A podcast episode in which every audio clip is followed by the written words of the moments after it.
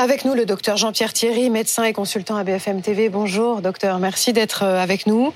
Et puis, Géry et Suzy Chaudet sont aussi avec nous. Bonjour à tous les deux. C'est un cri d'alarme que vous vouliez lancer ce matin euh, dans première édition sur BFM TV, Géry et Suzy.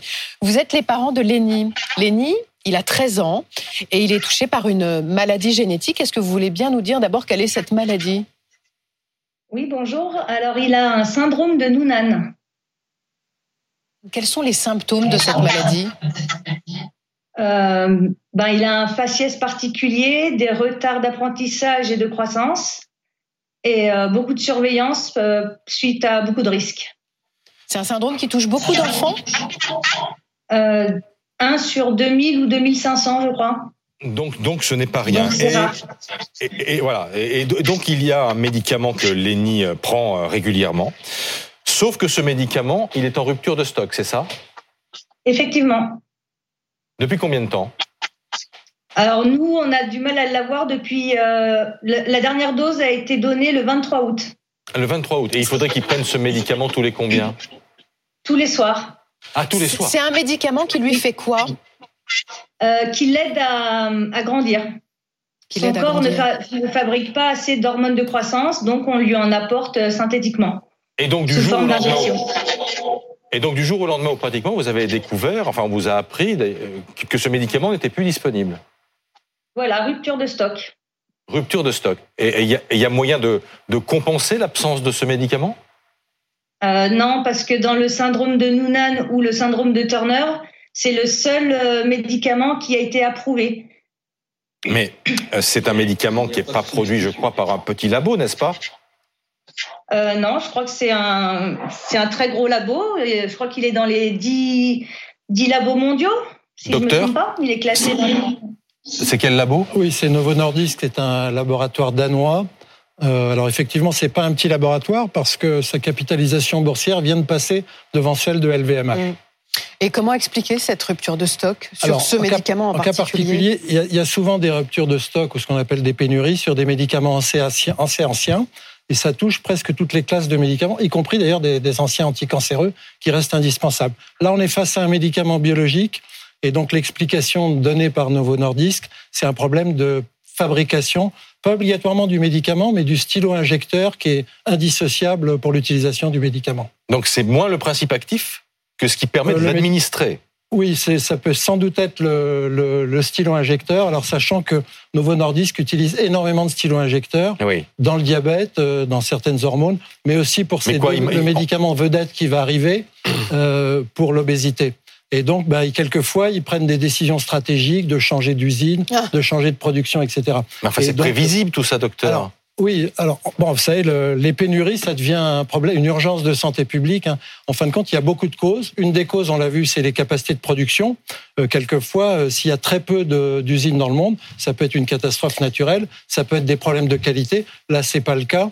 Et puis, ça peut être aussi la stratégie des entreprises, euh, notamment pour les anciens médicaments, si elles considèrent qu'ils sont assez mal rémunérés. Parce que là, si on vous suit, le médicament que prend Lenny est injecté par un stylo injecteur qui sert aussi à injecter un antidiabétique, l'Ozempic, c'est ça Non, ils sont, ils sont spécifiques en fait. Hein. ils sont adaptés euh, euh, à chaque médicament. Donc, euh, mais on, bon, là, on peut se poser la question de la capacité à produire ces, ces, stylos dans le temps.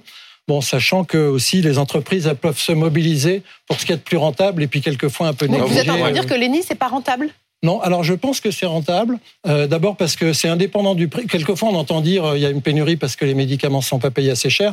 Là, même les Américains sont en pénurie euh, de ce médicament dans la même indication. Par contre, ce qui est un peu étonnant, c'est que l'entreprise, elle avait dit face à sa pénurie, à sa difficulté de production, ce soit le, médicament ou plutôt le mm. stylo, elle avait dit comme l'AMM, ce qui a été dit par la famille, comme l'autorisation de mise sur le marché dans le syndrome de Noonan est spécifique de ce médicament, l'entreprise s'était engagée, même en cas de pénurie, à fournir prioritairement euh, les enfants qui étaient traités pour ce syndrome. Et donc là, c'est un peu étonnant que Novo Nordisk France vous ait pas mis à euh, disposition, même à travers la pharmacie de médicaments. Géry et Suzy, j'imagine que vous les avez sollicités. Euh, oui? Oui, bien sûr. Oui, oui, on a appelé le labo, donc on nous a juste dit rupture de stock, on ne sait pas quand ça reprend. Donc je trouve que c'est un petit peu léger. Enfin, c'est vrai que c'est pas un médicament vital, mais euh, comme pour nous, notre fils dans son dans sa maladie, il supporte vraiment tout. La seule chose qui lui tient à cœur, c'est quand même d'arriver à une taille à peu près euh, dans la norme. Et donc là, quand il me dit bah, pourquoi j'ai plus mon traitement, moi, ce qui m'agace, c'est de lui répondre je ne sais pas. Voilà, c'est un gros labo. Et, juste alors, apparemment, pour une histoire de, de plastique, puisque le stylo est en plastique, je veux dire, nous, les stylos, on les ramène à la pharmacie. Donc après, euh, il y a forcément un moyen de recycler ou mm. enfin c'est pas normal qu'on puisse pas injecter l'hormone de croissance à notre enfant et euh, pareil pour les autres parents qui ont des enfants Noonan ou Turner pour une histoire de, contenant finalement. Comment il vit ça, Lenny?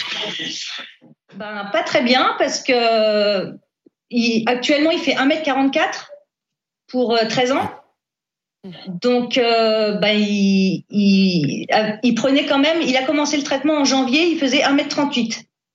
Donc aujourd'hui, on est en septembre, on l'a mesuré début septembre, il fait 1m44, donc ça fonctionne. Le problème, c'est que l'arrêt du, du traitement, ben, on ne sait pas l'effet que ça va avoir, et c'est des centimètres qu'il récupérera pas. L'hiver sera euh, compliqué.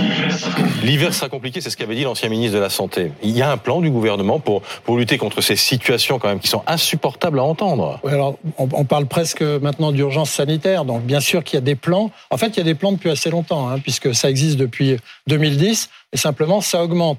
Donc il y a des plans, euh, on voit qu'ils ont commencé à être appliqués. On parle de pénalités appliquées aux entreprises, mais pour l'instant les amendes sont tellement faibles que ça n'a pas beaucoup d'impact. Euh, on, parle de relocalisation industrielle.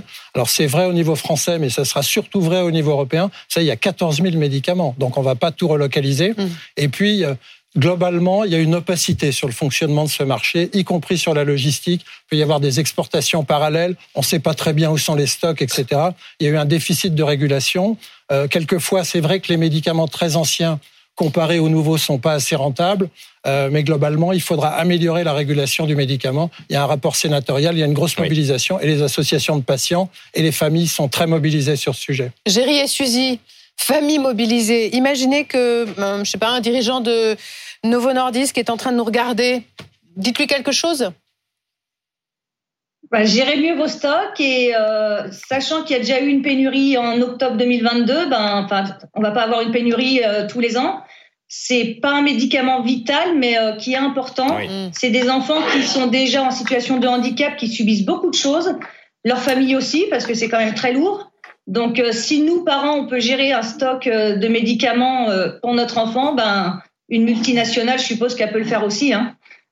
Eh ben, Sinon, bah, venez chez nous, puis on vous donnera des conseils. Bravo.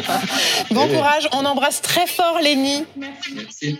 Merci, Merci. d'avoir été avec nous. Merci Et tenez-nous au courant de l'évolution de la situation. Voilà, peut-être que cet appel va porter. Merci infiniment.